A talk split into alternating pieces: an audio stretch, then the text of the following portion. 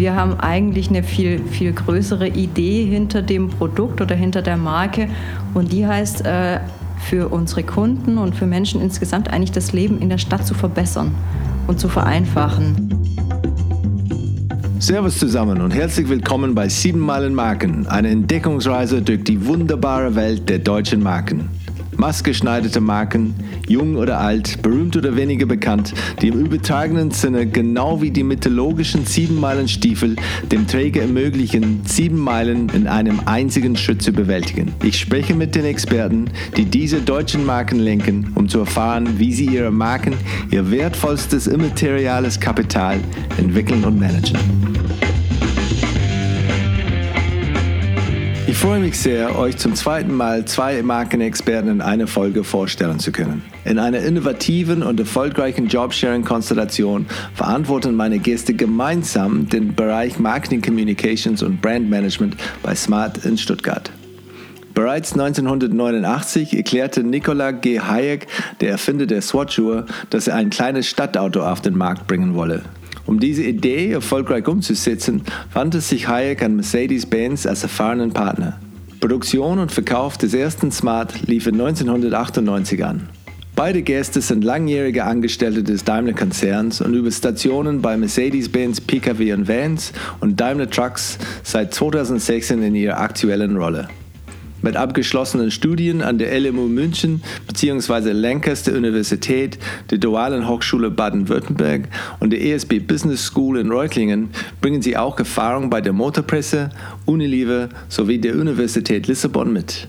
Sie erklären, warum Smart eine der höchsten Wiederkaufsraten in der Autobranche hat und eine der leistungsstärksten Marken des Daimler-Konzerns ist und teilen uns ihre elektrisierenden Pläne für 2019 mit. Herzlich willkommen, Dr. Denise Heinemann und Caroline Güthenker. Lass uns vielleicht kurz beim, ähm, beim Anfang anfangen. Wo kommt ihr her ursprünglich? Denise, vielleicht fangen wir bei dir an. Ursprünglich Stuttgart, ein schwäbisches Gewächs sozusagen. ähm, ich war aber die letzten Jahre relativ viel unterwegs über München, ähm, studiert, promoviert in München, dann in Berlin ähm, beim Mercedes-Benz Vertrieb äh, viele Jahre und die letzten Jahre in Lissabon im schönen Portugal. Mhm. Genau.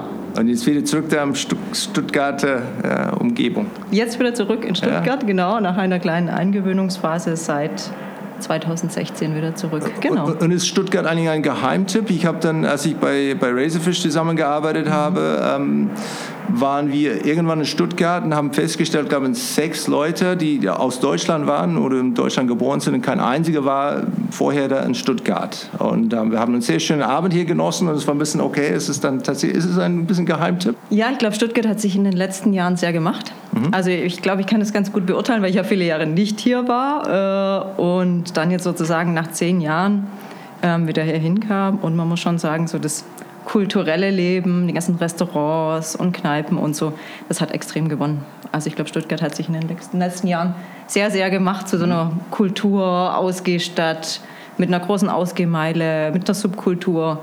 Also von daher ist das, glaube ich, nicht mehr das Stuttgart wie vor zehn Jahren. Ähm, von daher, doch. Es hat sich so gut gemacht, dass ich, nachdem ich hier studiert habe, entschieden habe, eigentlich da zu bleiben. Das Wirklich? ist auch eine kurze Unterbrechung, ja. Wow. Genau, also ich ähm, komme ursprünglich aus Westfalen mhm. und ähm, habe dann eben in Stuttgart studiert, ähm, habe zunächst in Heilbronn, äh, in Heilbronn und dann in Hamburg gearbeitet, bei Unilever damals, war also nicht immer äh, hier bei Daimler und ähm, muss sagen, dass es mich auch äh, nach Hamburg und einem Auslandsaufenthalt bei meinem Masterstudium in England hat es mich doch wieder nach Stuttgart zurückgezogen. Also Geheimtipp. Geheimtipp. Wir sind uns einig. Und, und du bist, Caroline, du bist eigentlich, wenn ich das richtig verstehe, du bist über den Einkaufsschiene zum, zu deiner aktuellen Stelle gekommen. Stimmt das? Du ja, hast richtig. ursprünglich angefangen bei, mit Zahlen oder genau. mit mehreren Zahlen vielleicht ist das stimmt. Ich bin, ich, ich, bin, ich bin ein einerseits sehr kreativer Mensch, auf der anderen Seite aber auch sehr zahlenaffiner Mensch. Äh, insofern, was man aber im Marketing unbedingt auch braucht, also ähm, sehr wichtig auch. Insofern ähm, fühle ich mich pudelwohl. Aber in der Tat, ich bin ähm, nach äh, meinem Berufseinstieg ähm, im Fast Moving Consumer Good bei Unilever habe ich gesagt, ich muss noch mal was Neues kennenlernen und ich fand Smart sehr attraktiv. Also damals hatte Smart schon eine starke Anziehungskraft und ich bin 2004 somit aufgrund auch einer sehr guten Employer-Branding-Campaign ähm, zu Smart gekommen ja, und habe da im Einkauf angefangen. So, Sie waren nicht vorher ein Teil von deiner Relevant, Relevant Set, du hast diese Branding, äh, Employer-Branding-Kampagne mitbekommen? Und in der Tat, ich habe viel in Zeitungen gesehen und klar, ich habe auch im Studium über Smart, äh, über das neue Produktionskonzept ähm, äh, was erfahren und das fand ich auch super spannend. Also einerseits die Marke, das Fahrzeug, aber auch alles drumherum. Smart ist einfach was Besonderes. Und da du äh, was 15 Jahre später noch da bist, dann muss etwas stimmen, dass es dann äh, ja, eigentlich dann, was dann versprochen wurde, vielleicht dann gestimmt hat, oder? Ja, genau. Also ich muss äh, gestehen, zwischendrin war ich noch äh, in zwei anderen Sparten im Konzern unterwegs, aber ich bin zurück und ähm, das durchaus, äh, weil die Marke nach wie vor für mich eine ganz große Attraktivität ausstrahlt. Und äh, Denise, du bist dann eher über die äh, vielleicht traditionelle Weg gekommen, äh, Corporate Communications, dann Schienen dann von, von ziemlich früh an? Genau, also ich komme eigentlich so, sage ich mal, aus dem Bereich Journalismus. Äh, war freie Mitarbeiterin bei der Stuttgarter, bei Stuttgarter Nachrichten und auch mal bei der Motorpresse äh, und kam dann ähm, zu Daimler nach dem Studium in der Tat in den Bereich Corporate Communication und äh, war dort auch, ähm, sage ich mal, in den letzten Jahren dann verantwortlich für die ganzen ähm, Media and Magazines, nennt sich das, das Mercedes-Benz-Magazin. Äh, mein besonderes Steckenpferd, das Mercedes Classic Magazin, wo es um die Historie der Marke geht. Sehr, sehr spannend äh, und habe das äh, Schieß Mercedes ähm, mit aufgebaut im Konzern. Okay, und dann, dann wie oft darfst du inzwischen noch schreiben? Ist es dann etwas, ist eine verlorene Art? Leider oder? kaum noch. Leider kaum noch. Äh, ich würde es gerne viel mehr tun, weil das sehr Spaß macht. Und das ja auch so, wie gesagt, meine, äh, der Bereich ist, aus dem ich komme. Aber äh, dafür bleibt leider kaum noch Zeit, ähm, weil es eben viele, viele andere ähm, übergreifende Aufgaben, Steuerungsaufgaben gibt, die gemacht werden müssen. Von daher dazu. Ihr habt dann eine sehr interessante Konstellation, wenn ich das richtig verstehe. Ihr teilt die ähm, Aufgaben, oder? Von, von, von eurer Rolle. Also ich glaube, die, die Rolle, wenn ich das richtig verstehe, Head of Marketing, Communications und Brand Management. Mhm. Aber das ist eine zweiköpfige, einkopfige äh, Rolle irgendwie, genau. oder? Wie, wie ist das zustande gekommen? Ja, ich glaube, wir fanden beide den Job sehr, sehr cool, muss man wirklich sagen. Das Adjektiv passt, glaube ich, an der Stelle ganz gut. Sehr ähm, attraktiv, einmal nicht nur wegen der Marke, sondern auch aufgrund der Verantwortung, die man hier tragen darf. Und wir haben beide gleichzeitig Interesse angemeldet und ähm, haben beide aber auch gesagt, wir würden gerne aufgrund der privaten Lebenssituation in Teilzeit arbeiten. Und wir hatten einen sehr guten Personaler, der uns beide zusammengebracht hat. Der uns beide zu einem äh, Blind Date sozusagen eingeladen hat. Äh, und wir haben uns dann zusammengefunden, uns unterhalten und gesagt, dass äh, die Herausforderung würden wir auch gerne gemeinsam angehen. Man muss auch sagen, es ist eine extrem breite ähm, Aufgabe. Wir haben ja bei uns alles, äh, was eben die, die Marketing-Themen betrifft, von klassischer äh, Marketing-Kommunikation, Kampagnen, äh, Markenstrategie, äh, Kommunikationsstrategie, Events, äh, Branded Entertainment, Sponsoring, Kooperationen, Social Media, digitales Marketing. Also eine riesige Bandbreite. Von daher ähm, kann man gut ja. zu zweit machen. Ja, und auch dann in 40 Stunden durch zwei oder wie ist das denn irgendwie logistisch denn aufgeteilt? Nee, also 60 Stunden in der Tat durch zwei. Das ist ähm, ein Privileg, was, was Daimler ähm, seinen Mitarbeitern anbietet, ähm, damit es auch attraktiv ist am Ende. Und ähm, ja, wir machen das im Prinzip in so einem Sharing- und ähm, Splitting-Modell, würde ich jetzt mal sagen. Also wir ähm, machen die ganzen strategischen und Personalthemen ähm, gemeinsam, damit es natürlich in eine Richtung geht, ähm, aber fachlich haben wir Schwerpunkte gesetzt. Und ähm, gibt es denn, denn ähm, während der Woche gibt's Überlappungen, was ist das ein Übergabetag oder habt ihr die auch die, die wegen der Aufgabe, Aufgabesplittung, dass es dann sagen, diese Übergabe ist nicht so, nicht so relevant oder gibt es denn Tools, die ihr verwendet, die äh, ja. alles ein bisschen leichter machen? Genau, also es gibt jetzt nicht so einen Überlappungstag, den wir uns eingerichtet haben. Ähm, jeder von uns ist vier Tage die Woche da. Ähm, Caroline genau. in der Regel freitags nicht. Du Mittwoch Ich in der Regel Mittwochs nicht. Also von daher, genau. ähm, und wir stimmen uns telefonisch ab und natürlich gibt es auch elektronische Tools, worüber wir dann Aufgaben auch scheren. Aber ähm, dadurch, dass jeder auch so, sage ich mal, seinen eigenen äh, Verantwortungsbereich hat, ähm, funktioniert das auch sehr gut. Und worüber wir es dann noch zusammenhalten, sind unsere Jobfixe. Also wir haben immer montags und dienstags verschiedene Gremien, sage ich jetzt mal. Einmal Jobfix mit dem Leitungsteam, ähm, dann äh, Stand-up mit der ganzen Abteilung und ähm, auch Decision Board. Insofern, das machen wir zusammen. Ja, das war uns auch sehr wichtig, weil wir gesagt haben, wir reden immer noch von integrierter Kommunikation. Also müssen wir die Sachen auch quasi äh, in einer Klammer zusammenfahren. Mhm und das war uns sehr wichtig. Und richtig vorleben auch ja. alle für alle. Genau. War, war dir denn ein Versuchskaninchen oder Versuchskaninchen-Paar äh, innerhalb vom, vom Konzern oder gab es schon andere, wo ihr sagt, okay, wir wissen schon, dass, es, dass dieses Modell funktionieren kann und funktioniert? Also es gibt ähm, andere Tandems, nicht ganz viele, glaube ich, auf dem Level, ähm, aber das Thema wird vom, von Daimler sehr stark gefördert, super. was auch wirklich ähm, super ist, sehr innovativ ist.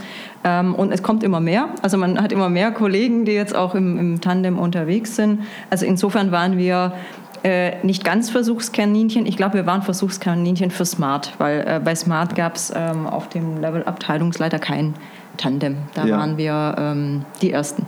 Und gibt es denn, was ist denn, wenn es halt, okay, von Zukunftsperspektive reden, ist es dann wie ein, ein Creative Duo? Ähm, ja, ist es denn wirklich sagt, okay, jetzt das, sind das das zweite ähm, Paar unterwegs ähm, für zukünftige, zukünftige Möglichkeiten? Oder ist es dann auch dann sagen, okay, letztendlich da könnte es auch was, äh, was anderes aussehen? Da sind wir offen. Das ist, wir arbeiten super gut zusammen, ähm, aber jetzt gucken wir mal, was die, Zukunft, die Zukunft, bringt. Genau. bringt. Ja. genau. Aber es ist auch immer so, man muss sich äh, persönlich auch verstehen. Das ist so, glaube ich, ganz wichtig, sonst kann man das ja. nicht machen, weil wir sagen immer ganz schön, äh, man verbringt sehr, sehr viel Zeit miteinander. Und da muss natürlich auch eine persönliche Basis da sein. Vertrauen ja. auch. Vertrauen. Also das ist eigentlich das wichtigste Stichwort, finde ich. Und ihr macht das inzwischen seit 18 Monaten oder nee, letztes Schon Jahr? Länger. Ja, ähm, länger. Zwei, ein Vierteljahre. Wow, ja. Ja, genau. Also wichtige Meilensteine haben wir sicherlich hier erreicht, aber macht nach wie vor viel Spaß. Und wie war es denn, was war der, der, der erste Projekt, wo ihr sagt, okay, jetzt sind wir drin, wir sind ein bisschen angekommen, haben uns ein bisschen kennengelernt ähm, und jetzt geht's los und jetzt haben wir ein großes Projekt. Jetzt werden wir sehen, ob das alles äh, stimmt oder nicht. Also als wir anfingen, kam relativ schnell unsere Electric Drive-Kampagne damals, mhm. die schon in der Vorbereitung war, aber das war eine Markteinführungskampagne die uns sehr schnell getroffen hat, mhm. die wir übernehmen mussten. Ähm, das war ein, so das erste wirklich ganz große Projekt. International natürlich, für viele Märkte ähm, und für Smart natürlich ein wichtiges Thema. Zu zeitgleich die Ausrichtung der Abteilung. Ähm, also wir haben Best Customer Experience Themen heißen die bei uns in der Summe, haben wir hinzugenommen in die Abteilung, wie auch die Vermarktung unserer ähm, Services. Wir haben bei Smart die sogenannten Ready-to-Services, für die ähm, auch zunehmend natürlich Marketing äh, gemacht wird. Und das war im Prinzip auch, sage ich mal, unsere parallel neben der fachlichen, unsere organisatorische Herausforderung die erste, dass wir die Abteilung äh, mehr aufs digitale Zeitalter ausgerichtet haben und auch auf die Vermarktung dieser Mobilitätsservices. Und, und habt ihr dann ähm, Vorbilder gehabt oder war es ein bisschen wirklich Learning by Doing? Oder, gab es irgendeine, irgendeine, Unterstützung, wie man das vielleicht macht? Oder wie habt ihr das denn äh, am Anfang gemacht? Ich, ich würde sagen, es war schon Learning by Doing. Ja. Ähm, wir haben uns natürlich im äh, Konzern gibt es natürlich auch viele sage ich mal, Themen, die man sich anschauen kann. Äh, wir gucken uns natürlich auch an, was andere Firmen machen. Ähm, ich war beispielsweise letztes Jahr bei Google im Silicon Valley. Äh, von daher ähm, versuchen wir diese Möglichkeiten auch zu nutzen auf bestimmten Events, Kongressen und so weiter, Summits, äh, uns da diese innovativen Themen eben anzueignen und die dann ganz gezielt zu nutzen und zu integrieren. Ich habe letztes Jahr dann ähm, zwei Leute, die bei Lloyds das machen, ein ähnliches Konstrukt. Sie sind auch in Kommunikationsfunktionalitäten, äh, auch für Marke verantwortlich, wenn ich das richtig daran erinnere.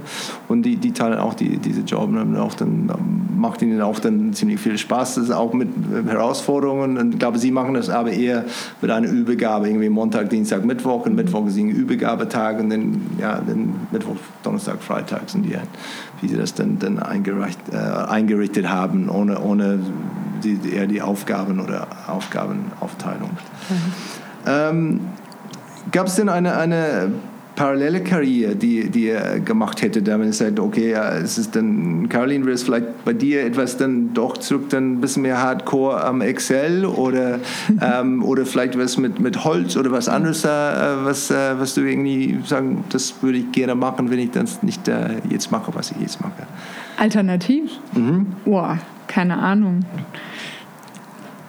keine Jugendinteresse, die man irgendwann sagt, okay, jetzt muss alles ein bisschen ernster werden, ähm, DJ, sowas in diese Richtung. Oh nee, nee, gar nicht. Nee, da bin ich viel zu happy mit meinem Job, ehrlicherweise. Nee, ehrlich, die Stelle ja. ist für mich ein Traumjob, ja. aber muss mal gucken, gibt es ja. bestimmt noch andere. Und Denise? Auch, ähm, ich kann auch nur bestätigen, für mich ist das mhm. der absolute Traumjob, das ist eine Traummarke. Man hat hier so viele Möglichkeiten, auch Verantwortung äh, zu übernehmen und vor allem Dinge auch umzusetzen. Smart ist halt klar in einem großen Konzern eine kleine Marke und dadurch dürfen wir aber sehr, sehr viel ähm, realisieren und Dinge ausprobieren, austesten, was es vielleicht bei Mercedes nicht gehen würde. Für mich persönlich, äh, ich hatte eine Zeit lang geliebäugelt noch äh, mit einer Professur an der Uni ähm, und habe das auch quasi äh, bis vor zwei Jahren eigentlich noch gemacht. Ich hatte noch einen Lehrauftrag, hatte eine, eine Professur in ähm, Lissabon und hatte da schon eine Zeit lang überlegt, ob der Weg doch in Richtung äh, Wissenschaft geht. Ähm, ja, aber inzwischen gefällt es mir hier so gut, dass es, glaube ich, sehr schwer werden wird, mich in die Wissenschaft zu bewegen. Also so eine akademische Phase irgendwie. Ja, genau, dann, ja, genau, nach okay. der Dissertation. Und wie war, wie war das zu, zu verbinden, denn, weil Lissabon ist nicht wirklich um die Ecke vom, vom Stuttgart. Wie hast du das denn gemacht? Mm, ich war sowieso für Mercedes in Lissabon. Okay, ja. Und genau, dann kam die Anfrage äh, von der Nova Business School, ähm, ob ich eben äh, das übernehmen möchte. Ähm, und dann habe ich gesagt, ja, wenn ich das mit meinem Job vereinbaren kann, sehr gerne. Und das war für mich toll, ähm, weil natürlich die ganzen Kontakte nochmal in eine andere Welt dort, in die wissenschaftliche Welt, auch mit äh, internationalen Studenten zu arbeiten. Und das ist ganz spannend. Die stellen dann auch Fragen, die stellt man sich im Daily Business nicht mehr. Ähm, und das ist eigentlich die Herausforderung. Äh, Leute, die relativ weit weg sind von fachlichen Themen und einfach äh, gezielt Fragen stellen, ähm, wo man selber vielleicht, sage ich mal, eher so einen, in, wie gesagt, im Daily Business drin ist und auf die Idee kommt man dann gar nicht. Deswegen fand ich das super, diesen ähm, Austausch auch mit Studenten, muss ich ganz ehrlich sagen. Also und was da, war das mit der Innovationszentrum oder so? Ist das, was in, in, in Lissabon ist für Daimler? Oder gibt es denn andere äh, Abteilungen oder, oder, Aktivitäten da in Lissabon? Äh, nee, das, also ich war für äh, die Financial Service, Mercedes-Benz Financiamento in äh, Lissabon in Portugal. Äh, das hat jetzt äh, spezifisch nichts zu tun mit dem neuen Zentrum. Okay. Das ist ja jetzt auch erst vor zwei Jahren, glaube ich, etabliert ja. worden. Also, genau. Schöne Location. In der Tat. ähm, ja, was, was gefällt dir am besten mit, mit, mit euren jetzigen jetzige Aufgaben? Was ist dann wirklich, wo man sagt, okay, du hast vorher, Denise, ein paar Sachen ähm, erwähnt, die wirklich zum, zum Job gehören. Wo sind die Sachen, wo es vielleicht ein bisschen, uh, ja, wer darf gehen dieses Mal? Du warst letztes Jahr dabei oder, oder wie, wie, wie wird da, oder was sind die, äh, wie sagt man, die, die Cherries da vom, äh, von, von dem Job? Das Gute ist, wir machen den Job schon zwei Jahre, wir waren beide schon bei Google. okay. nee, da gucken wir wirklich. Das ist, das ist eins dieser Spielregeln, die man, glaube ich, als Tandem einfach dann beherrschen muss, dass man in guten wie in schlechten Zeiten, ja, so ja. ist es. Aber ähm, was sicherlich spannend nochmal ist, ähm, ist gerade die Transformation ähm, der Marke zu einer voll elektrischen Marke. Ich weiß nicht, ob du das mitbekommen hast. Wir werden ab Ende dieses Jahres werden wir sozusagen auf ein voll elektrisches Produktportfolio umstellen. Das freut uns sehr, weil das ist im Prinzip ähm, entspricht das der DNA von Smart. Nicht nur, weil die Gründungsväter das sich so schon erträumt und erdacht haben, sondern weil es auch einfach ein mutiger Schritt ist. Weil wir momentan sehen, V2, V4 sind beide Benziner und der Cabrio ist Elektriker und jetzt sollen alle drei. Nein, nee, wir haben also seit, äh, wir haben das komplette Produktportfolio, das heißt den V2, den V4 und das V2 Cabrio bereits ähm, elektrisch. Hm. Aber ähm, bisher äh, vertreiben wir natürlich auch Verbrennerfahrzeuge, ähm, also auch das komplette Produktportfolio. Und äh, zum Ende des Jahres, im Jahreswechsel, stellen wir dann einfach um auf eine rein elektrische Marke. Das heißt, wir treiben wirklich nur noch elektrische Fahrzeuge. Und man kann auch sagen, wir sind der einzige OEM, der den äh, Switch so konsequent macht. Tesla, klar, war schon immer elektrisch. Aber ich sag mal, von den traditionellen ähm, Automobilherstellern sind wir diejenigen, die jetzt diesen konsequenten und sage mal radikalen, auch sehr mutigen Schritt äh, machen. Genau. Und für uns im Marketing ist das natürlich ein Traum, weil die Marke ist neu ähm, auszurichten. Ähm, wir haben ein neues Auto damit auch im äh, September. Ähm, und ja, das ist super spannend. Also die ganze Klaviatur über CICD, die Kampagne, neue Kunden gewinnen. Ja. das Schöne ist, dass wir ein Produkt haben, von dem wir selber überzeugt sind. Das ist immer, äh, ich sag mal, macht das natürlich einfacher, wenn man für ein Produkt arbeitet und das Marketing macht, äh, für eine Marke und für ein Produkt, mit dem man sich identifizieren kann. Und von daher äh, haben wir gesagt, wir haben jetzt das perfekte Produkt, äh, weil elektrisch fahren ist schon eigentlich ein Thema für die Stadt oder für eher kürzere Strecken. Und da haben wir das perfekte Produkt. Der Smart war schon immer äh, Citycar, Stadtauto. Jetzt kommt der, ähm, ist das volle Portfolio elektrisch. Jetzt sind wir eigentlich an einem Level, wo wir sagen, jetzt ist das Produkt perfekt. Wie, wie lange hat dieser Prozess dann ähm, gedauert, wenn man sagt, okay, jetzt ähm, überlegen wir uns oder das wäre eine Möglichkeit, vielleicht dann äh, die ganze Reihe dann ausschließlich elektrisch zu, zu, zu, zu produzieren, ähm, bis man sagt, okay, ja, jetzt haben wir dann also die Entscheidung. Wie, wie lang war dieser Prozess?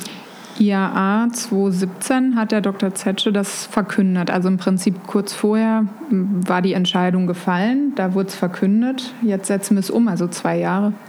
Ja. Und was war die Rolle dann von Marke in, in diese, diese Überlegungen? Also denn bei vielen Unternehmen, Marke darf am Ende etwas ein bisschen hübscher machen mhm. ähm, und, und so. Wie war die, die Grundgedanken und die Bedeutung von der Marke Smart in diesem Prozess äh, beteiligt? Mhm. Also wir reden ja jetzt von einer Marke, die sich komplett neu ausrichten muss, weil wir, für uns ist das Elektro einfach nicht nur eine, ein Antrieb, also nicht einfach äh, Diesel oder Benziner, sondern es ist ein eine Idee, die dahinter steckt, wo wir sagen, die Idee ist eigentlich viel größer, als dass es ein Antrieb ist. Weil wenn man das Thema mal weiterdenkt, dann bieten wir ein Produkt an, das äh, sozusagen keinerlei Emissionen hat, das kein Lärm mehr hat oder faktisch keinen Lärm. Und wir haben eigentlich eine viel, viel größere Idee hinter dem Produkt oder hinter der Marke. Und die heißt, äh, für unsere Kunden und für Menschen insgesamt eigentlich das Leben in der Stadt zu verbessern und zu vereinfachen. Und das ist so der, der große Bogen, den wir jetzt schlagen, ähm, auch mit einer Markenneuausrichtung. Und das Zweite ist natürlich im Bereich Marketing, dass wir ähm, komplett neue Kundensegmente ansprechen müssen, ähm, weil wir natürlich die Tatsache haben, das eine ist ja Infrastruktur muss vorhanden sein, ähm, aber es muss natürlich auch bestimmte Rahmenbedingungen, ähm, dass der Kunde, also wenn ich sage mal, wenn ich jetzt 300 Kilometer am Tag fahre, ist der elektrische Smart nicht das richtige Produkt, aber ich sage mal, wenn man einen durchschnittlichen ähm, Pendler nimmt, dann ist der elektrische Smart das perfekte Produkt. Heißt aber auch, ähm, wir müssen uns schon in eine Richtung bewegen, wo wir Neukunden oder ja, Interessenten ansprechen müssen und dazu gewinnen müssen. Und wir waren früh eingebunden, also äh, von Anfang an eigentlich in die Transformation eingebunden ja. als Marketing. Insofern eigentlich, wie man sich wirklich wünscht. Und, und ist es dann ähm, da gehe ich davon aus, da, das Test ist schon ein, ein, Thema, wo die, diese reine elektrische ähm, Kommunikation bis jetzt dann irgendwie besetzt haben, oder? Als, als Marke? Oder gibt es denn anderen, die, die das, keine, oder? Die ja, doch, es gibt natürlich ähm, Wettbewerber, die jetzt auch so nach und nach, ähm, wird ja das Thema Elektro immer bedeutender. Es gibt Wettbewerber wie beispielsweise Renault, äh, die verkaufen den äh, Zoe. Ähm, also von daher gibt es neben Tesla, Tesla würde ich ehrlich gesagt in dem Sinn auch nicht als Wettbewerber bezeichnen, weil wie gesagt, wir bewegen uns in einem ganz anderen Rahmen. Äh, wir sind ein Fahrzeug für die Stadt, nicht für eine längere Strecke. Ähm, aber natürlich gibt es da Wettbewerber und in Zukunft äh, wird es da noch viel mehr Wettbewerber geben. Ja, gehe ich davon aus. Das heißt, da ist wieder unsere Kreation gefragt, wodurch wir uns, glaube ich, seit jeher auch auszeichnen, dass wir halt eben ähm, doch immer sehr ähm, unkonventionelle Ideen auch in der Kreation und im Marketing einfließen lassen. Ähm, und ich denke, da haben wir auch mit der EQ-Kampagne letztes Jahr ganz gut gepunktet. Oder wir denken nicht nur, wir wissen es auch. Wir haben jetzt die ähm, äh, Zahlen dazu auch bekommen zur Wirkung der Kampagne und da fühlen wir uns einfach nur herausgefordert und freuen uns drauf. Ja. Welche, welche Werkzeuge oder Maßnahmen oder, oder KPIs verwendet ihr dann, um, zum, eure, eure Erfolg von euren Aktivitäten zu, zu bemessen? Das kommt auf das äh, Instrument und Medium an und natürlich auf das Ziel, das wir uns setzen, sage ich mal. Also bei Social sind es natürlich andere, als wenn wir jetzt TVC machen. Äh, wenn wir das Ziel haben, Awareness ins andere KPIs, als wenn wir sagen, äh, wir haben Sales äh, direkt im Fokus. Also das ist sehr zielorientiert getrieben. Und mit der, mit der Elektrifizierung oder zunehmende Elektrifizierung oder die, die, die, diese Umschaltung kommt dann muss eine neue Positionierung her, ähm, radikal anders als vorher oder verfeinert oder ein bisschen nach links oder wie, wie macht ihr das? Graduell, kann man sagen. Ja, also ich sag mal, äh, wenn man eine Marke hat, dann sind ja die Gene von einer Marke sehr wie eine Persönlichkeit und äh, eine Persönlichkeit hat bestimmte, zeichnet sich durch bestimmte Gene aus ähm, und die werden wir natürlich weiter behalten. Dafür steht Smart. Das gibt bestimmte Sachen. Smart, wie gesagt, war schon immer für die Stadt konzipiert. Smart war schon immer innovativ und unkonventionell.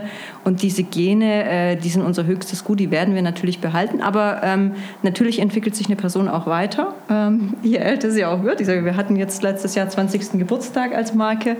Ähm, und äh, wir werden uns neu ausrichten, aber wir werden sicher unsere Historie nicht vergessen.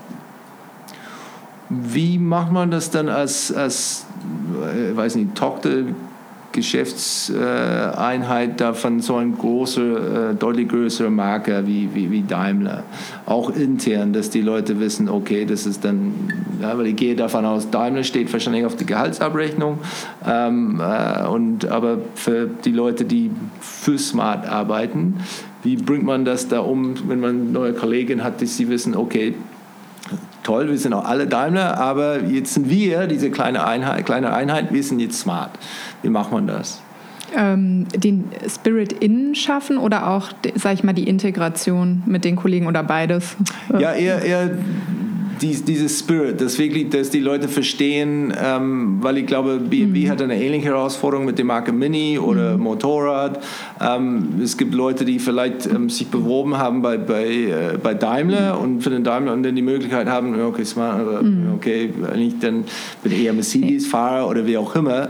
Ähm, da bringt es schon, schon ein paar besondere Herausforderungen mit sich, als wenn man nur eine Marke oder nur eine Dachmarke hat was wir abgeleitet ähm, aus dem Markenversprechen haben, das Leben in der Stadt besser zu machen letztendlich, ähm, ist in der Tat auch so eine Mission und Vision für, für unser Team, ähm, was wir mit allen ähm, geteilt und zum Teil auch gemeinsam erarbeitet haben. Und ähm, das hält, glaube ich, den Spirit aufrecht. Also wir haben auch eine ganz gute Mischung ähm, aus Leuten, die schon länger für Smart arbeiten und, sage ich mal, 50 Prozent, würde ich fast sagen, sind doch sicher sagen, in den letzten zwei Jahren auch neu hinzugekommen. Also wir haben viele Leute auch von extern rekrutiert, ähm, Spezialisten, wirklich tolle Leute, Datenexperten, Social-Media-Experten und ich glaube, die Mischung macht es dann einfach und dieses, diese Vision, das Mission Statement hilft uns dann auch, die neuen Leute gut zu integrieren. Und wir haben auch so den Vorteil, wir sagen immer, äh, Smart ist so das Start-up äh, innerhalb vom Konzern. Wir können hier viele Dinge ausprobieren, ähm, die einfach, sagen wir, vielleicht im Konzern so nicht möglich wären oder bei Mercedes. Äh, Dinge zu testen. Ähm, so ein bisschen wie ein Startup. Ähm, ich weiß nicht, ob du die Ready-to-Services kennst, Ready-to-Drop, Ready-to-Share. Äh, Ready-to-Drop beispielsweise, wo man sich ein Paket in den Kofferraum äh, liefern lassen kann. Der Smart parkt irgendwo, der Postbote kriegt so eine, ähm, also hat eine App und kann eben durch einen Sicherheitscode das Fahrzeug öffnen, das Paket dort deponieren. Ähm, und da gibt es lauter Services, die einfach ähm, wirklich innovativ und neu sind und äh, wo wir so Alpha-Tests machen und Beta-Tests ähm, und ja, die man dann auch in die Fläche ausrollt. Aber das ist einfach dieses Test and Learn, das ist bei Smart möglich. Also diese Innovationen zu treiben und auszuprobieren ähm, und dann in die Fläche zu bringen. Ähm, wie ist, ist da auch denn die, den, den Raum da zu Fehler zu machen und, und ein bisschen zu scheitern oder ist da die Sachen die, die oder ist es erwartet, dass alles, was man probiert, dann funktioniert oder wie, wie groß ist dieser Experimentierungsraum? Äh, Hängt sicherlich vom Budget ab. Also manche Sachen, die müssen natürlich dann bei uns auch ins Ziel gefahren werden. Aber wir haben sicherlich das in der Kultur schon verankert, ähm, dass man auch mehr Möglichkeiten für Test and Learn hat. Also da sind wir schon offen dafür und ich glaube, das braucht es auch um voranzukommen. Dass man eine Art Innovationsbudget hat, ja. wo man sagt, es ja. muss nicht unbedingt ein Erfolg sein, genau. weil wir, wir, müssen uns weiterentwickeln und etwas probieren und genau. wenn das nicht funktioniert, ist halb so schlimm. Genau, also ein Beispiel ist zum Beispiel, dass wir ähm, letztes Jahr, da hoffen wir aber, dass es kein Fail wird, aber das war genau so geboren, dass wir gesagt haben, wir würden jetzt gerne einfach mal ein äh, Chatbot ähm, trainieren. Das war vor weit über einem Jahr, dass wir gesagt haben, das ist etwas, wo wir ein großes Potenzial sehen in ähm, der äh, Customer Journey, ähm, in vielerlei Use Cases. Und ähm, wir waren dann so mutig und haben gesagt, wir wissen ganz sicher, dass der jetzt noch nicht alles richtig beantworten kann, aber wir stellen das Ding live, weil sonst kann es nicht lernen. Und ja, hatten dann zum Glück auch die, ähm, das Backing vom, vom Management, das tun zu dürfen. Und ich glaube, genau das zeichnet uns aus. Mhm. Okay. Also wir sprechen auch nicht von Fehlern, sondern es ist eher dieses Test and Learn, ja. ähm, was wir auch versuchen äh, zu etablieren, wirklich auch im Daily Business, zu sagen, Mensch, äh, wir testen die Dinge und da funktionieren manche gut, manche funktionieren vielleicht nicht so gut und die dann äh, rauszufiltern, die gut funktionieren und weiterzutreiben. Also das ist wirklich so das Paradigma, sage ich mal, Ihr habt eine, eine sehr besondere Herausforderung oder, oder Situation, äh, ist mir nie vorher eingefallen. Äh, ich weiß nicht, wo das eigentlich herkommt, aber Leute reden von Smartphones, äh, Smartwatches, Smart Homes, äh, Smart Cities. Ähm, ihr wart eigentlich vor allem unterwegs mit einem Smart Car. Was kann man damit tun oder dagegen tun, wenn so eine äh, Situation dann, dann auftaucht, ja, was ein bisschen unerwartet war, gehe ich davon aus. Da kann man eigentlich nichts dagegen tun und ja. sich nur freuen, dass das äh, Wort oder der Begriff Smart, äh, sage ich mal, in aller Munde ist und äh, ja, sehr im Trend zu sein scheint. Aber ähm, ansonsten, ja, es ist Smartphone, so wie du sagst, Smart Home. Äh, das sind die neuen Themen und das zeigt uns einfach nur, wir sind da richtig unterwegs. Ähm, aber ist mit ist dem genannten Wettbewerber in München ja auch nicht ganz anders. Hat auch so einen generischen Markennamen. Insofern kann man gut mitleben. Ja. Umarmen und das ja, Beste ja, machen. Ja. ja. Ja, sehr gut. Und mit eurem Logo, das habe ich nie irgendwie wirklich dann, dann äh, bevor ich mich äh, auf heute dann vorbereitet habe, ähm, wirklich verstanden, um was es geht eigentlich. Dann mhm. habe ich gesehen, okay, es ist ein Sieve, steht für kompakt und eine Pfeile für die Zukunft oder nach vorne. Ja. Mhm. Oder, Pfeil in die Zukunft. Genau. Ja. Ist das Exakt. etwas, was ihr dann aktiv, ich bin kein Smart-Kunde, aber verstehen auch die Kunden, wo, wofür es steht? Das ist denn, oder wo die, die Hintergrund ist? Oder ist es eigentlich irrelevant? Ist es Teil der Geschichte? Oder was macht ihr damit? Also ich weiß jetzt nicht, ob der einzelne Kunde genau weiß, für was das steht. Das ist auch die Frage, ob er das muss. Es ist ja, was wir mit der Marke vermitteln wollen, eher so ein Lebensgefühl, ein Lebensstil. Es sind Emotionen, die wir ansprechen wollen. Auf der einen Seite die Ratio, aber auf der anderen Seite auch die Emotionen. Ähm, dazu muss, glaube ich, nicht jeder unbedingt jetzt äh, wissen, was genau hinter dem Logo steckt. Also dieses Gefühl zu transportieren, die Atmosphäre, das Markenversprechen ist uns eigentlich das Wichtigere. Ich glaube auch, dass die meisten Kunden nicht wissen, dass Smart für Swatch Mercedes Art steht. Art. Genau. ja. Ja. ja, das ist klar. Ich habe es auch mitbekommen, das klang ein bisschen wie ein Kompromiss. Ich kann mir diese ja. Vor äh, Gespräche richtig gut vorstellen. Die waren bestimmt ziemlich heizig damals, ähm, was das dann äh, sein dürfte und was nicht. Ähm, ja, diese, diese ähm, Thema ähm, Brand Extensions wäre vielleicht für euch ziemlich naheliegend, oder? Wenn man sagt, diese Urban Mobility, kompakt, Smart generell als Name. Habt ihr schon Sachen probiert in der Vergangenheit oder habt ihr was vor? Dann, wenn man sagt, okay, letztendlich haben Autos, ja klar, aber es gibt andere Sachen, die man vielleicht mit dem, mit dem Marke Smart verbinden könnte oder produzieren könnte oder hm. Software as a Service, wie auch immer. Ja, also das eine sind ja die, äh, die Services, von denen ich gesprochen habe, so die Services around the car, wie wir sie nennen, ähm, was ein ganzes Bündel äh, jetzt schon ist, was wir aber haben mit Ready to Share, das ist so Private Car Sharing, Ready to Drop, Ready to Park.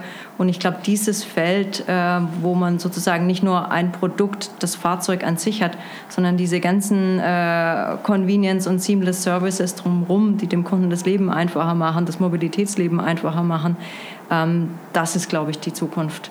Und da wird es dann am Ende nicht mehr darum gehen, es nur, äh, dass jemand ein Fahrzeug besitzt, sondern dass er vielleicht auch, wenn er in einer Situation ist, wo er sein Fahrzeug jetzt nicht bei sich hat, wo er vielleicht im Urlaub ist oder auf Geschäftsreise, sich dann sehr einfach ein Fahrzeug mieten kann mit Car2Go, aber auch mit unserem Sharing-Konzept Ready to Share und diese Services eben das, das komplette Mobilitätsleben vereinfachen. Aber kein E-Scooters, E-Skateboards, E-Bikes. ähm selbst wenn wir dürften, äh, selbst wenn es die Pläne gibt, wir dürften wahrscheinlich nicht darüber reden. genau. Aber es gab ja schon mal ein E-Bike, also das hast ja. du vielleicht auch gelesen. In, insofern. Sehr früh, als genau, da waren andere noch kein E-Bike hatten. Vielleicht äh, auch ein bisschen äh, vor der Welle der ganzen E-Bikes. Aber so ist es. Das verbuchen wir dann unter Test and Learn. Insofern. Und ihr seid beide ziemlich lang beim, beim Konzern. Wie hat sich die, ähm, das Thema Marke äh, sich äh, verändert da innerhalb von, oder die, die Bedeutung, ähm, die Wertstellung? Hat sich das überhaupt sich verändert innerhalb der letzten fünf Jahre? Ähm, also ich würde es jetzt mal auf Mercedes beziehen. Die Marke Mercedes hat sich ja, oder ja, ja hat sich ja sehr stark verändert, sehr stark verjüngt, äh, ist mehr in Richtung Lifestyle-Marke äh, gegangen. Von daher gab es da, glaube ich, eine große Veränderung von einer, sag ich mal, mehr konservativ orientierten Marke noch vor sieben, acht, neun Jahren, jetzt zu einer eher äh, Trendmarke, sage ich mal. Wir nennen sie mal Love Brand. Ähm, und von daher die Entwicklung sehen wir, ähm, die ist da. Und da gibt es mit Sicherheit eine große, oder gab es eine große Veränderung aus meiner Sicht. Das ist gut, gut gelungen, oder? Diese, diese Umpositionierung, das ist dann, ja. Und, und, und, aber intern, wo man sagt, okay, das ist letztendlich, wie, wie ernst man das Thema macht, als, als, als Markenprofessionellen, ähm, wie ernst man genommen wird im Vergleich zu den Kollegen, die für ähm, Entwicklung oder Produktion vielleicht verantwortlich sind. Ist es denn eine zunehmende äh, Anerkennung für, für das Thema Marke? Also wir werden äh, im, im Bereich Marke und Branding sehr ernst genommen, weil ja inzwischen... Ähm, wissen ja fast alle Kollegen, äh, intern und extern natürlich, ähm, dass das Thema Marke, Brand Value eine ganz große Bedeutung hat und dass das nicht nur materielle Werte sind, sondern vor allen Dingen auch immaterielle Werte. Und das sind unsere Kollegen von Mercedes natürlich immer im Brand-Ranking äh, und in der Value-Bewertung extrem weit vorne. Äh, und das ist ein großer Benefit äh, von, äh, vom Konzern und von den Marken im Konzern, speziell von Mercedes, aber natürlich auch von Smart wir verkaufen nicht nur Produkte, sondern wir verkaufen ein Versprechen, wir verkaufen Emotionen, wir verkaufen einen Lifestyle und äh, wir verkaufen vor allen Dingen ein Premium-Produkt, ähm, auch bei Smart. Ja. Und das hängt an der Marke. Man kann auch sagen, jetzt im Vorgriff zum Facelift sind durchaus die Kollegen der Entwicklung auch auf uns zugekommen und haben uns gebeten, ähm, kommt bitte in unsere Joe Fixe, wir möchten den Spirit verstehen, wir möchten die Repositionierung verstehen. Also ich meine, wir sind auch ein relativ überschaubares Team und das zahlt sich da auch aus. Wie, wie viele Leute seid ihr? Das haben wir nicht äh, vorher besprochen. Wir sind knapp ähm, 30 Leute hier im Headquarter äh, und dann natürlich noch die ganzen ähm, äh, Mitarbeiter und Kollegen in den Vertriebsgesellschaften, in den nationalen Vertriebsgesellschaften, die dort dann jeweils sicherstellen, dass die Kommunikation national, also beispielsweise in Spanien, funktioniert. Und von, von, von dieser, dieser Aufteilung, wo man sagt, okay, das, das machen wir als Head Office, das dürftet ihr als Region oder NSC oder Händler, ähm, wie fest ist das dargelegt? Wie viele, wie viele Freiraum oder Spielraum gibt es dann auf die verschiedenen Ebenen und wie viel ist wirklich zentralisiert oder gesteuert? Oder also wir versuchen so viel wie möglich natürlich zentralseitig zu machen, natürlich einerseits aus Effizienz, aber weil wir natürlich wollen, dass es einen einheitlichen Auftritt der Marke äh, in allen Ländern gibt. Ähm, das treiben wir sehr stark voran. Das funktioniert auch sehr gut.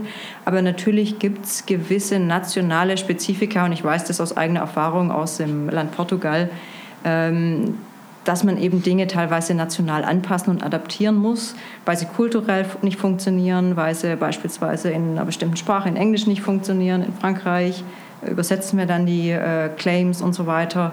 Also von daher, das ist schon äh, so viel wie möglich sozusagen zentral, international äh, und das, was nötig ist, dann nationalisieren. Und wie, wie demokratisch wird das, wenn, wenn es zu globalen Themen kommt? Wenn es sagt, okay, jetzt ist, es geht um global, also letztendlich alle Regionen haben ja, vielleicht etwas zu sagen, ob sie dann was sagen dürfen oder ob es was beeinflusst oder nicht. Wie demokratisch ist das? Ist es so, wie ähm, dass alle, alle Regionen müssen einstimmig sein, zu sagen, jetzt schauen wir das äh, da unten, das ist für uns, geben das frei oder wie macht er das? Am, am Ende haben schon wir, wenn man so will, ein Last Call. Also es gab auch in der Tat schon Kampagnen, wo wir dann gesagt haben, nee, das muss jetzt einfach in eine bestimmte Richtung gehen. Ähm, aber wir versuchen natürlich bestmöglich die ähm, Bedürfnisse all unserer Regionen einzubinden. Und das ist uns bisher auch immer recht gut gelungen. Also weil man kann ja dann von einer Grundidee kommt, ähm, bestimmte Adaptionen oder Baukästen auch zur Verfügung stellen. Wir bauen jetzt beispielsweise auch ähm, mit der neuen Markenidentität und dem Facelift unseren Webauftritt äh, radikal neu um und ähm, bieten dazu sagen auch ein Framework, wo man ganz bewusst auch Änderungen machen darf. Aber wir geben einen Baukasten einfach schon vor. Und das wird bisher sehr gut angenommen. Ich habe vor kurzem den schönen Begriff ähm, äh, Tanzfläche gehört. Das ist letztendlich das ist die Tanzfläche für die Regionen. Da ja. können Sie sich da ein bisschen, ja. ein bisschen Freestyle äh, machen, aber wir setzen die Parameter oder so. Und dann, äh, ja. ja. Wir haben da einen sehr engen Draht. Also nicht nur, weil man sich doch durchaus ähm, übers Jahr hinweg immer mal wieder persönlich sieht, ähm, sondern weil wir auch regelmäßig ähm, Telefonkonferenzen oder Skype-Sessions ähm, haben mit den Kollegen. Insofern. Also man muss auch sagen, wir machen jetzt im Headquarter nichts äh, quasi und theoretisch, dass wir hier erfinden und stülpen das dann äh, den, den Regionen und Ländern über. Das wird nicht funktionieren. Wir arbeiten schon gemeinsam äh, mit den Kollegen in den Ländern, weil man muss schon auch sagen, die kennen ihre Kunden national natürlich am besten. Äh, insofern äh, wär, also ist es auch so, dass bei der Strategie, Kampagnenstrategie oder Kommunikationsstrategie die Bedarfe der äh, Kunden in den einzelnen Ländern natürlich da mit integriert werden. Also da ist eine, eine sehr enge Zusammenarbeit. Wie ist für euch denn das Thema Made in Germany? Ist, ist Smart ein Markt, die man ein bisschen proaktiv das kommuniziert oder seid ihr eher ein, ein Global Markt irgendwie, wo man sagt, letztendlich das ist für uns kein große, große Thema? Aktuell für uns kein großes Thema. Wir hatten uns auch das schon mal angeguckt in unterschiedlichen Studien, ähm, haben dann aber festgestellt, dass es eigentlich derzeit im Automobilbereich weniger eine Rolle spielt. Also da mhm. spielen ähm, andere Themen am Produkt eine größere Rolle einfach. Das finde ich interessant. Das ist dann auch, weil wenn ich denke, ich eher eine Art Urban oder Global Urban Marke ja. irgendwie, als es dann irgendwann ja. sagt, okay, es geht um deutsche Ingenieure. Nein, das Lebensgefühl steht im Fokus ja. und weniger jetzt die Herkunft. Ja. ja. Abgesehen davon wird es auch nicht in Deutschland produziert, aber. Ja. Gibt es einen Touchpoint, ähm, wo ihr sagen würdet, äh, auf diesen Touchpoint würden wir, das wäre der letzte, wo wir darauf verzichten würden? Ja, bei anderen kann man vielleicht, okay, wenn es sein muss, ähm, geben wir den ab, aber gibt es eine, wo es sagt, das ist uns am, am, wichtigsten? Also wir würden jetzt nie auf eine Website verzichten. Das ja. ist sozusagen unser Herzstück, unser Kern, äh, zusammen mit dem Car Configurator. Da könnten wir nicht drauf verzichten. Und wie macht er das? Ist es inzwischen eine Art lebendige, immer weiterentwickelnde äh, ähm, Plattform oder ist es etwas, wo man irgendwie ja, ein bisschen schlaflose Nächte irgendwie alle drei, vier Jahren irgendwie da angeht und dann äh, nee. das macht oder wie? wie also wir, wir, werden jetzt wirklich einen radikalen Relaunch haben, also lohnt sich mal vorbeizuschauen in Q3 bei uns auf jeden Fall. Ähm, wir werden da auch, wir haben, ähm, wirst du vielleicht auch in der Recherche gesehen haben, in den letzten Jahren ähm, auch mit Online-Shops äh, experimentiert, sag ich mal, in UK und Italien sind wir dort live und ähm, wir werden da schon ähm, ein seamless äh, Customer Journey für die äh, Kunden dann auch ab, abbilden. Also das und wir freuen uns drauf und das wird auch eine never-ending Story danach. Also ja. das ist wirklich ganz wichtig. Zumal das ja auch ein sehr messbares ähm, Instrument einfach für uns auch ist. Insofern. Das hilft auch bestimmt bei der Wahrnehmung intern, weil es ist dann wirklich dann, wenn man tatsächlich Zahlen beweisen kann und sagen, nee, letztendlich deswegen, weil er hat, glaube ich, ähm, ähm, fulminante Zahlen gehabt da letztes Jahr, Wachstum, was, was nicht alle deutsche Automarken dann irgendwie sagen können, vor allem in, in Deutschland, wenn ich das richtig verstehe, auf dem, auf dem Domestic-Markt. Mhm. Ähm, habt ihr auch ein gewusst, hey, hallo, das war, ja, unsere Leistung war für so und so viel davon verantwortlich oder ist etwas, wo uns halt gemeinsam irgendwie einen breiten Brust äh, nach vorne? Ich sage mal, die EQ-Kampagne wird sicherlich ihren Beitrag geleistet haben, was ähm, jetzt die Zahlen, die die Kampagne ja auch, ähm, die Kampagnenmessung gezeigt hat, ähm, bestätigen. Insofern ist sicherlich ein Teamwork äh, über alle Vertriebsstufen hinweg und auch über alle Fraktionen, Marketing, Sales, Produktmanagement, alle miteinander. Ähm, aber ich würde doch sagen, die Marketing hat ihren Beitrag definitiv geleistet. Sehr cool. Ähm, was macht ihr denn für eure, für eure Community? Ihr habt dann, dann geht davon aus, dann eine sehr leidenschaftliche äh, Kundengruppe. Ist denn auch etwas, was Sie sagen, hey, nee, wir haben das verkauft und bis etwas kaputt geht, wollen wir nicht von euch hören? Oder ist es auch ein erwartete, gibt es dann irgendwie äh, Treffen, ähm, wo es sagt, okay, dann wirklich die Hardcore, die Leute, die, die Smart Tuning machen, ähm, wie geht ihr damit, damit um? Ja, es gibt ja die ähm, sogenannte Smart Times, ähm, wo es ein, so, ein, so ein Treffen, wo sich die Clubs und Smart-Liebhaber und Fans ähm, treffen, wo es verschiedene äh, Veranstaltungen eben dazu gibt, äh, wo Fahrzeuge gezeigt werden und wo sich diese Community, die sozusagen die, die Smart Lovers dann auch treffen, auch austauschen. Ähm, und da ist eine sehr starke Emotion und Bindung zur Marke da. Und ähm, das ist insgesamt ganz spannend, weil Smart, wir sind eine der Marken mit dem höchsten, ähm, äh, mit der höchsten äh, Wiederkaufsrate. Wiederkaufsrate, mhm. danke, genau. Ähm, also von daher, wenn jemand mal einen Smart hat, dann ist die Wahrscheinlichkeit sehr hoch, dass der auch wieder ein Smart kauft. Okay. Also das ist einfach eine extreme Bindung an die Marke. Ja. Auch digital ähm, haben wir ähm, was Richtung Community getan und zwar für die Ready-to-Services haben wir auch eine Online-Community, weil wir auch gemerkt haben, da gibt es noch mal mehr Austauschbedarf und das ist auch eine Chance, gerade jetzt in so einer Beta-Phase ähm, mit den Kunden in einem engen Austausch zu kommen, um auch das Produkt wirklich kundenfokussiert äh, zu verbessern, bevor es dann in Serie geht. Und gibt es dann Feedback aus dem Markt, die sagen, hey, uh, bring back uh, the Crossblade oder so? Man sagt, das müssen wir dann, dann ernst nehmen. Ähm, Nicht nur den Crossblade, ja. Nee, ja? Da geht es immer auch den, den Roadster. Roadster. Roadster, okay, ja. ja. Und? Das, äh, das Feedback gibt es natürlich immer wieder, dass die Fans sich bestimmte Fahrzeuge zurückwünschen. Ich würde ja. mal sagen, das ist nicht auszuschließen, dass Smart sein Produktportfolio nochmal anpasst, aber... ja. Wenn der Bedarf groß genug ist, genau, genau so sieht es aus. Ein bisschen ja. zu hören. Ähm, welche, I mean, ihr, habt, macht ganz viele, ähm, welche Themen oder welche Trends sieht ihr beim, beim Insourcing oder Outsourcing, wo es sagt, okay, letztendlich jetzt ist die, die Webseite, vor ein paar Jahren hat man es einfach, wie gesagt, in irgendeinem Rhythmus irgendwie erneuert oder nochmal angefasst, aber inzwischen ähm, ist es dann eher ein lebendiges Plattform. Ähm, da hat man einen anderen Bedarf bei zum Beispiel die, die, die äh, Softwareentwickler oder Programmierer. Ähm, welche Trends äh, beim Mark Holmes sieht er dann, wo er sagt, okay, letztendlich ist es dann eher die Sachen, die vielleicht ein bisschen outgesourced werden oder eher un, un, ungesourced mhm. in-house? Mhm. Also wir sind natürlich äh, eine relativ kleine Mannschaft, äh, von daher ähm, arbeiten wir natürlich auch ähm, mit, mit Agenturen zusammen. Wir sehen ein großes Potenzial beim Thema Data. Ähm, und da haben wir natürlich äh, nicht alle Experten im Haus sozusagen, geht auch gar nicht. Ähm, und wir müssen natürlich auch sehr flexibel reagieren auf bestimmte ähm, Bedarfe oder Nachfragen oder bestimmte Trends. und insofern müssen wir eben eine hohe Flexibilität auch bewahren.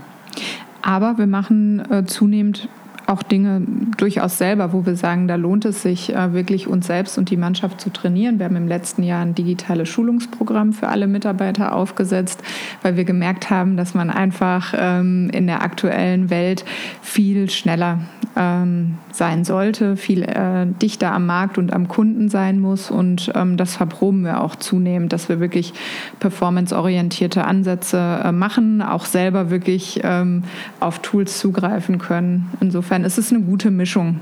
Ähm, wir haben deswegen jetzt auch nicht unbedingt weniger mit den Agenturen gemacht. Das ergänzt sich. Mhm. Ja. Und beim, beim Thema Benchmarken, wo, wo guckt ihr hin, wo ihr sagt, okay, letztendlich schau mal, das finden wir toll, was Sie machen, entweder aus der Branche oder aus anderen andere Branchen, was das ist eine Marke, die wirklich vorbildlich unterwegs ist oder wir möchten ein bisschen mehr in, uns in diese Richtung da entwickeln? Ja, wir gucken uns beides an. Ich komme äh, interessanterweise gerade aus dem Termin Wettbewerberanalyse, aber Wettbewerber nicht nur im klassischen Sinn, ähm, wo wir uns natürlich äh, die Kollegen, was die Kollegen von Mini machen, Renault, äh, BMW anschauen, was es im Elektrobereich in Zukunft geben wird. Aber wir gucken markenseitig auch auf, sage ich mal, in Anführungszeichen Love-Brands wie Nike. Äh, wir gucken in Richtung Google. Wir schauen, was Apple macht.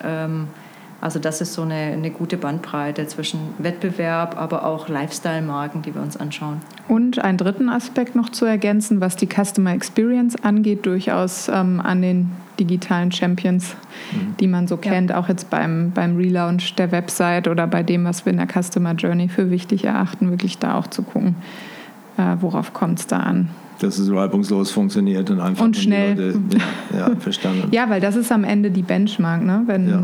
ähm, da zählt dann nicht nur das Markenerlebnis und der Auftritt, nicht nur das, was der unmittelbare Wettbewerb tut, sondern im Prinzip auch das, woran der Kunde ähm, in anderen Dingen äh, sich gewöhnt hat. Ja. Gibt es eine, gibt's eine, weil ich gehe davon aus, wenn, wenn irgendjemand ein Smart kauft, ähm, ist vielleicht nicht immer, weil sie ein, unbedingt ein Auto brauchen oder ein Auto kaufen wollen. Manchmal ist es auch, weil das Geld ist, okay, ich brauche das eigentlich nicht, ich habe schon ein Auto, aber ein kleines Auto wäre, wäre auch nicht schlecht vielleicht. Gibt es etwas, wo man sagt, okay, wir wissen, dass das Geld, was man ausgibt für dieses Auto, würde sonst dann für einen Skiurlaub in, in den USA ausgegeben? Oder sagen wir, es gibt unerwartete Konkurrenten, die ihr entdeckt habt? Also ich sag mal, äh, die Verkehrsbetriebe mit öffentlichen Nahverkehr sind bestimmt auch, sage ich mal, Konkurrenten in gewisser Weise. Aber äh, nee, also sowas äh, gibt es fairerweise, fairerweise nicht. Weil man muss schon sagen, die Kunden kaufen. Äh, Smart ist schon auch eine, ähm, im, im Grunde auch eine sehr funktionale Entscheidung, äh, weil wenn man einmal ein Fortou gefahren ist oder auch ein Vorvor, äh, wie man sich damit in der Stadt bewegen kann, das ist einfach eine sehr rationale Entscheidung einerseits. Die Emotion kommt, sage ich mal, dann später, ähm, wenn man dann das äh, Gefühl erlebt hat, zu sagen, man äh, muss keinen Parkplatz suchen, ähm, man kann sein Auto mit Freunden teilen und so weiter mit Ready to Share. aber dass es da jetzt eine Messung gibt, was die Leute stattdessen gemacht hätten, das haben wir nicht. Was wir schon feststellen, ist, dass Smart häufig auch ein äh, Zweitfahrzeug ist dass man sagt, man hat ein größeres Auto für Langstrecke ähm, und aber für die äh, für Stadt ähm, sozusagen fürs Daily Pendeln auch ein, einfach ein, ein Vortour oder ein Vorfordern. Gibt es etwas, wo ähm, vom, vom Thema Technologie, wir haben ein bisschen über, über ähm, Webseite und so gesprochen, gibt es denn andere oder, oder generelle Entwicklungen zum Thema, zum Thema ähm, ja, Reality, Augmented oder, oder Mischt oder, oder virtuell ähm, oder 5G oder Voice, Internet of Things. Ähm, was gibt es sonst für Entwicklungen, wo man sagt, okay, das, das ist wirklich spannend, das ist vielleicht noch nicht so reif, aber wir würden schon gerne da ein paar Sachen da in diese Richtung dann äh, vielleicht aus der Innovationstopf dann äh, bisschen da mitmachen. Voice ist sicherlich Voice? eines der wichtigsten Stichworte an der Stelle nicht nur für uns unmittelbar, vor allem sehe ich auch ein sehr großes Potenzial ähm, in der Customer Retention, im Customer Service. Weil, was ist denn von, von, von ähm, Interaktion mit, äh, mit eurer Webseite? Wie viel davon kommt über Mobile? Ist drei Viertel oder höher? Oder? Das ist je nach Markt unterschiedlich, aber es ist auf jeden Fall deutlich mehr als die Hälfte. Ja.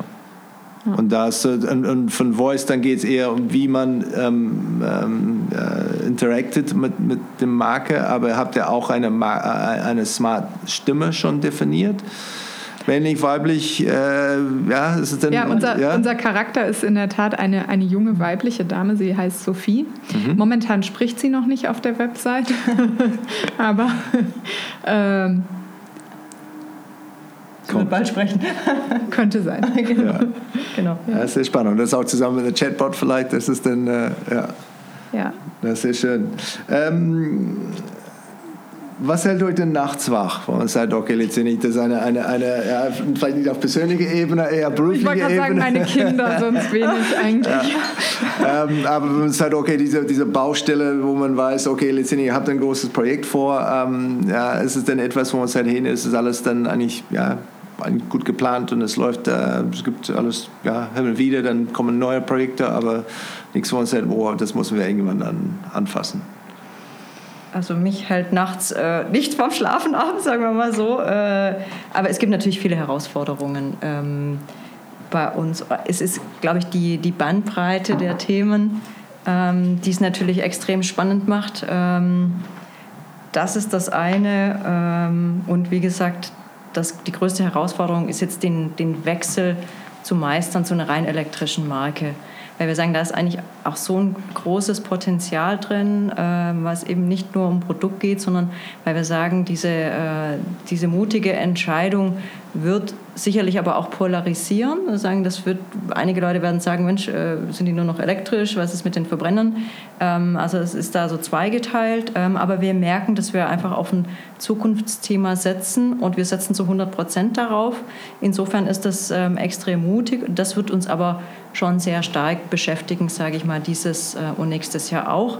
Und vor allen Dingen haben wir nach wie vor ähm, ich sage jetzt nicht Ressentiments, Ängste, aber alles, was mit dem Thema elektrisches Fahren zu tun hat, da ist natürlich noch ein großer Aufklärungsbedarf. Ähm, und das ist auch eine Aufgabe, die wir halt äh, zusammen mit den Kollegen in der Branche, die auch, sage ich mal, elektrische Fahrzeuge anbieten, meistern müssen. Ähm, da geht es vom Thema ähm, Reichweite bis zum Thema, wie lade ich das Fahrzeug, wie gefährlich ist es mit Hochvolt, was passiert eigentlich mit der Batterie, wo kommt die Batterie her, wo kommt der Strom her. Äh, wie geht das Ganze im Alltagsbetrieb? Ähm, das sind natürlich Themen, die uns sehr stark beschäftigen. Und für, für Bestandskunden, ich gehe davon aus, wenn die wirklich den ganz hohen äh, Prozent, Prozentsatz von Leuten, die das nochmal ein Smart kaufen, wenn man sagt, hey, ich habe jetzt dann, das ist meine vierte äh, Benziner und jetzt muss ich dann eine Elektro haben, ja, was ist da los? Ähm, wie geht man mit solchen Leuten um? Hat man schon ein, ein Programm, wo man sagt, okay, das ist der Plan, das, mhm. wie wir das machen, wie wir das erklären, laden wir sie ein, gibt es eine Veranstaltung? Was, äh, was macht ihr damit? Das, das machen die, die Märkte sehr stark ähm, auf regionaler und lokaler Ebene. Die haben sich damit schon intensiv auseinandergesetzt. Ähm, man muss aber sagen, die meisten Smart-Kunden sind auch wirklich open-minded. Wir hatten ja auch mal diesen schönen Slogan ähm, Open Your Mind und ähm, ich glaube, das trifft wirklich auch für einen Großteil der Kunden zu und insofern kann man mit denen auch sehr gut reden. Und vom, vom ähm, wenn man sagt, vom intern, die Kollegen, die in manchen Märkten, die wirklich der Hände sagen, hey, Entschuldigung, ähm, Head Office, was macht ihr da? Wart ihr schon da ähm, vor kurzem bei uns? Äh, wisst ihr, wie viele Aufladerpunkte es gibt in unserer Städte? Oder ähm, von Anfang an ganz eng in den Dialog eingebunden. Sicherlich ist es eine Herausforderung in einem Markt wie Italien, was einer unserer stärksten Märkte ist, weil die Infrastruktur da äh, ganz anders ist, als wenn man jetzt nach Deutschland oder in skandinavische Länder schaut. Ähm, aber dadurch, dass wir alle Kollegen von Anfang an äh, sehr eng in den Dialog mit eingebunden haben und gesagt haben, wir können es nur als Team schaffen, ähm, war auch ein, muss sagen, sehr einheitliches Verständnis da bis hin zur Händlerschaft die das ja, sage ich mal, wirtschaftlich dann noch am unmittelbarsten ähm, betrifft. Ähm, da ziehen wirklich alle mit. Hm. Aber das Thema Infrastruktur ist natürlich in der Tat ja. ein wesentliches Kriterium, ähm, was gegeben sein muss. Also entweder muss man äh, Zugang zu einem Ladenetz haben ähm, oder eben zu Hause, sage ich mal, sich einen Power Charger installieren lassen man kann es auch über die Haushaltssteckdose laden, also funktioniert auch, dauert halt etwas, klar. Dafür muss man aber natürlich Zugang haben oder eine Garage besitzen. Also das gibt natürlich in der Tat ähm, Rahmenbedingungen. Aber das wird sich, das Thema Elektro, das wird immer mehr kommen. Wir sehen ja auch, dass einige Städte ihre Innenstädte schließen äh, für Diesel- und für Verbrennerfahrzeuge. Ähm, wir haben das in, in Madrid gesehen, wo die Nachfrage nach Elektrosmart immens ist. Äh, und ich sage mal, insgesamt die Nachfrage gibt uns recht. Also von daher, ähm, die derzeit, sage ich mal, das Angebot auch übersteigt. Mhm. Und daher sind wir da ähm, auf dem richtigen Weg. Ja, es sieht in München zum Beispiel, habe ich das Gefühl, es ist fast ein Vorteil, ähm, wenn man einen Parkplatz sucht, wenn man ein Elektroauto hat. Mhm. Das ist dann, äh, das ist etwas, das wäre für mich schon eine Motivation, dann in, in der Stadt dann äh, so ein Auto anzu, anzustellen. Ja, und dann kommen wir zum Schluss dann in den, den Rapid-Fire-Wrap-Up-Phase, dann ein paar, paar kurze, kurze, kurze Fragen. Ähm, wie hält ihr euch denn auf dem Laufenden? Man sagt, okay, letztendlich dann, ähm, was ist neu, was sind neue Entwicklungen, ähm, ja, Besuche wie South by Southwest zum Beispiel oder äh, andere Veranstaltungen, ähm, Lektoren, Blogs, Bücher, Webseiten? fast alles genannt. Nein, also in der Tat, ähm, wir versuchen rauszugehen. Ähm, wirklich äh, auch nicht nur in, nach Deutschland ähm, auf Veranstaltungen, wobei es da auch natürlich viele Hochkarätige gibt, ähm, aber wirklich auch international zu gucken. Wir sprechen gerne mit Agenturpartnern, ähm, um da einfach im Austausch zu bleiben. Wir haben uns letztes Jahr, wie wir schon erwähnt haben, äh, auch Experten reingeholt für uns selber, aber auch fürs ganze Team. Ähm, Podcasts durchaus äh, T3N oder OMR, um jetzt mal zwei zu nennen, finde ich super gut ähm, persönlich, ähm, um einfach äh, sich über Themen zu informieren. Ähm, Bücher? Bücher? Bücher wenig, ja. Print wenig, fairerweise, sind eher äh, in, in, der Tat dann diese Kongresse oder wie gesagt, äh, sagen wir mal, äh, Aufenthalte bei Google, wo wir reinschauen äh, also, und uns die Innovationen holen. Von daher, ja. Aber äh, wir, wir gucken ehrlich gesagt auch in andere Bereiche. Also wir fokussieren nicht nur auf Marketing, sondern wir haben jetzt für unsere Mannschaft so eine, ähm, wir nennen es Knowledge Sharing Session ähm, installiert, wo wir uns alle vier Wochen ähm, Experten zu bestimmten Themen holen. Und das muss nicht nur Marketing sein, sondern das kann auch äh, aus dem Fashion-Bereich was sein. Das kann sein jemand äh, zum Thema Zeitmanagement, ähm, ganz, ganz unterschiedlich, Zukunftsforscher, ähm, wo wir einfach sagen, wir wollen den Blick nicht nur aufs Marketing lenken, sondern eigentlich, ich meine, wir, wir leben auch davon, dass wir kreativ sind und sein dürfen, dass wir müssen den Blick viel weiter aufmachen. Und das ist auch, was wir ähm, explizit fördern. Da hätte ich vielleicht ein paar Namen für euch dann. Äh, ja, sehr gut, sehr gerne. Super. Wenn, äh, wenn ihr ein unbegrenztes äh, Budget für ein markenbezogenes Projekt hättet, ja, äh, gibt es schon Gedanken, wo ihr sagt, hey, letztendlich, das würden wir sehr gerne dann, dann probieren. Wir wissen, wir, wir, wir können ah. vielleicht langfristig die Leute da über, überzeugen, dass es dann äh, doch sich lohnt, aber was, äh, was wäre es dann? Oh, ich glaube, wir haben schon eine Wunschliste definitiv äh, in vielerlei Hinricht, äh, Hinsicht. Ähm, eine mega Out-of-Home-Kampagne. Ich finde Out-of-Home nach wie vor im digitalen Zeitalter ein durchaus sehr effektives äh, Medium. Mit was anderes als, als Plakaten genau. oder nur mit Plakaten? Oder? Nein, natürlich was. Okay, was Lebendiges. Individualisiert, ähm, digital. Genau, vielleicht aber auch eine Smart Branded Tour, Kooperation mit berühmten Bands, um, um das Smart Lebensgefühl einfach nochmal stärker auf den Punkt zu bringen. Ich glaube, das würde super zur Marke passen. Wir haben ja auch durchaus kleinere Musikkooperationen, aber das ist einfach auch mal im größeren Stil gedacht. Ja, und ich würde es mal ergänzen mit weiterhin äh, gute Kreation oder Top-Kreation, auch mal äh, Dinge zu machen, die äh, komplett out of the box sind und aus, äh, völlig ausgefallen und unkonventionell ähm, ja, wir haben aber auch schon festgestellt, ähm, dass man durchaus auch nicht nur interne Restriktionen äh, haben kann. Du hast Budget genannt. Man muss auch äh, durchaus berücksichtigen, dass ähm, trotz der Tatsache, dass wir eine sehr progressive Zielgruppe auch haben, die breite Masse viele äh, Dinge auch kritisch sieht. Also insofern sind dem wahrscheinlich auch Grenzen gesetzt. Verstanden. Gibt es eine, eine, eine deutsche Gewohnheit, äh, Tradition oder Praxis, Tugend, ähm, wo man sagt, hey, letztendlich, wenn wir das ein bisschen vermindern, äh, abschaffen könnten, dass es denn wirklich das Thema Marke in Deutschland ein bisschen, ein bisschen mehr voranbringen würde? Oh ja, das geht nicht, weil. Okay. Ich würde gerne diesen Satz, Die das Gründe? geht nicht, das können wir nicht machen, den würde ich gerne abschaffen. Und da wünsche ich mir mehr, so ein bisschen die, ich sag mal, amerikanische Vorgehensweise, Haltung, wo man wo es dieses es geht nicht, gibt es nicht, sondern Ärmel hochkrempeln und wir finden eine Lösung. Vielleicht ist es nicht eine 100% Lösung, aber dann Dinge anzugehen, ähm, statt zu diskutieren, warum es nicht geht, sondern einfach mal äh, was, was ausprobieren. Gibt äh, es etwas, wo du das, wie man das denn schaffen könnte? Äh, hast du einen Geheimtipp oder einen Tipp, wo es halt, das wäre vielleicht ein Weg, damit man das dann irgendwie äh, vermindern könnte?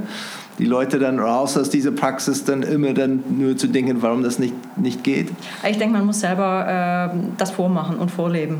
Und äh, statt sich dann in die Diskussion einzuklinken und äh, zu überlegen, warum geht es nicht, zu sagen, komm, lasst uns das mal probieren, lasst uns einfach mal testen. Äh, auch wenn wir jetzt, wir müssen jetzt noch nicht an Budget denken oder an Umsetzung, sondern einfach mal versuchen, quer zu denken äh, und aus diesem ja, aus diesem Topf, sage ich mal, sich zu befreien und einfach äh, offener zu sein. Ja, nach dem Wie fragen. Nicht ja, warum nicht, nicht sondern genau, wie geht's. Ähm, ich würde mir auch noch fragen oder äh, wünschen, einfach mutiger zu sein. Äh, vielleicht geht es ein Stück weit in die gleiche Richtung, äh, dass man nicht immer alles perfekt ähm, belegen muss. Ich sage mal, klar, ein riesengroßes wirtschaftliches Risiko sollte man wahrscheinlich nicht eingehen, aber äh, einfach auch mal was auszuprobieren, um den Kunden am Ende auch begeistern zu können. Weil ich sage mal, Kundenzentriertheit ähm, darf und sollte man auch nicht missverstehen, weil am Ende muss ich auch ähm, über Dinge hinausdenken, die der Kunde sich aktuell überhaupt vorstellen kann. Und ich glaube, das ist total wichtig fürs Marketing. Und auch total schwierig, das äh, zu tun. Das ist äh, wirklich nicht so ohne, da wirklich so, so weit zu ja, denken. Das, genau, ja. weil ich, ja. ich finde es super, ähm, dass die Kundenzentriertheit immer mehr äh, Einzug erhält ins Unternehmen, gerade in ein klassisches technisches Unternehmen. Äh, das merkt man deutlich. Ähm, aber oft äh, ist es dann so, dass man dann auch sagt, okay, habt ihr die Kunden gefragt, ob die das haben wollen? Ähm, ja, aber we have to think beyond um wirklich begeistern zu können, beeindrucken zu können. Und da helfen schon die Zukunftsforscher, die müssen sagen, hey, ja. letztendlich so wird es ja. aussehen und das ist letztendlich, dann da muss man ein bisschen was weiterdenken. Gibt es denn einen ein Rat, den ihr dann ein, ein junger Mensch geben würde, der seine letztendlich ganz im Career anfangen, ja, letztendlich ihr seid ja an den gleichen Punkt gekommen, aber über zwei verschiedene Wege. Mhm. Ähm, ist einer von den Wegen der richtige, waren beide die richtige, gibt es einen anderen Weg, der noch besser wäre? Was, äh, was würde die, an junge Leute, junge Leute dann empfehlen? Ich würde empfehlen, Dinge auszuprobieren, weil gerade während dem Studium hat man die Gelegenheit, die hat man nachher in der Form nicht mehr. Deswegen, ähm, ich habe selber einiges an Praktika gemacht in unterschiedlichen Bereichen, Unternehmen, äh, in Medien und einfach zu gucken, ähm, was macht mir am meisten Spaß, wo fühle ich mich wohl und diese Zeit während dem Studium oder auch noch nach dem Studium ähm, zu nutzen und ähm, einfach so viel wie möglich unterschiedliche Sachen zu probieren. Vielleicht auch Dinge, die jetzt gerade nicht nahe liegen, aber wenn man Spaß äh, an etwas hat, ich glaube, dann sollte man das auch, sollte man die Chance ergreifen ähm, und das einfach mal ausprobieren. Genau, also den Praxistipp kann ich auch nur unterstreichen. Ich habe mit einem dualen Studium angefangen, da hat man ja die Chance, wirklich alles zu sehen. Bei mir war es dann eher so, ich ähm, bin nach wie vor von den meisten Disziplinen fasziniert und schaue gerne aufs Ganze. Aber ich habe mir bei jedem Schritt sehr genau überlegt, warum mache ich das? Also was ist mein Ziel? Was interessiert mich daran? Und das ist mein wichtigster Tipp eigentlich. Überleg dir, was du tun möchtest und verfolge dein Ziel. Glaub an dein Ziel und lass dir nicht ausreden, dass irgendjemand sagt, das kannst du nicht erreichen. Also das ist das ist nicht so.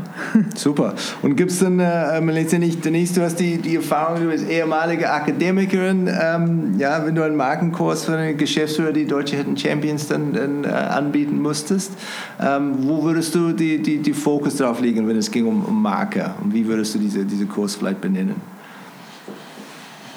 Ähm, ich würde den Kurs Think Forward äh, benennen. Ich würde den nicht äh, als klassische Markenkommunikation, ich würde vielleicht, sage ich mal, so ein, äh, eine, eine Basis natürlich Marke und Branding lernen, eine Basis und dann aber sehr stark versuchen, mit Menschen in Diskussion zu kommen, ähm, dass die Teilnehmer sich vernetzen. Ich würde externe Experten einladen ähm, und auch da wieder über die Grenze hinaus also ich würde mich nicht äh, fokussieren auf eine bestimmte Branche oder nur auf das Thema Marke, sondern ich würde den Fächer äh, viel weiter aufmachen, auch zu gucken, was passiert gerade im Bereich Social Media, was passiert im Bereich Digitalisierung und, und, und. Also das, äh, glaube ich, ist ganz wichtig, dass man diesen breiten Blick bekommt. Ja, Caroline? Ähm, den perfekten Titel habe ich nicht, aber ich würde, ähm, amerikanisch würde man wahrscheinlich begeistere deinen Kunden Deutsch würde man vielleicht eher beeindrucke deinen Kunden. Also wirklich dieses in den Fokus zu stellen. Es gäbe sicherlich eine äh, Einführungsstunde zur Markenführung. Ich halte das für extrem wichtig, dass man weniger, aber klar durchdachte Botschaften hat, wofür das Unternehmen ähm, der Nutzen ähm, steht. Ähm, ja, also das wäre die Basis und dann wirklich all das, was, was heutzutage den Kunden äh, nachhaltig begeistert ähm, in der Akquisition, aber dann auch in der Loyalität. Ja, prima. Dann äh, ja, vielen Dank für das Gespräch. Ich habe wirklich eine Menge gemacht in den letzten 20 Jahren. Das finde ich wahnsinnig spannend, was ihr jetzt vorhabt. Und diese ganze Lernung da, da mitzunehmen und zu sehen, okay, wie, wie geht es weiter? Denn wenn man sagt, okay, jetzt sind alles dann äh, mit Strömer. Vielen Dank. Danke, Danke. auch.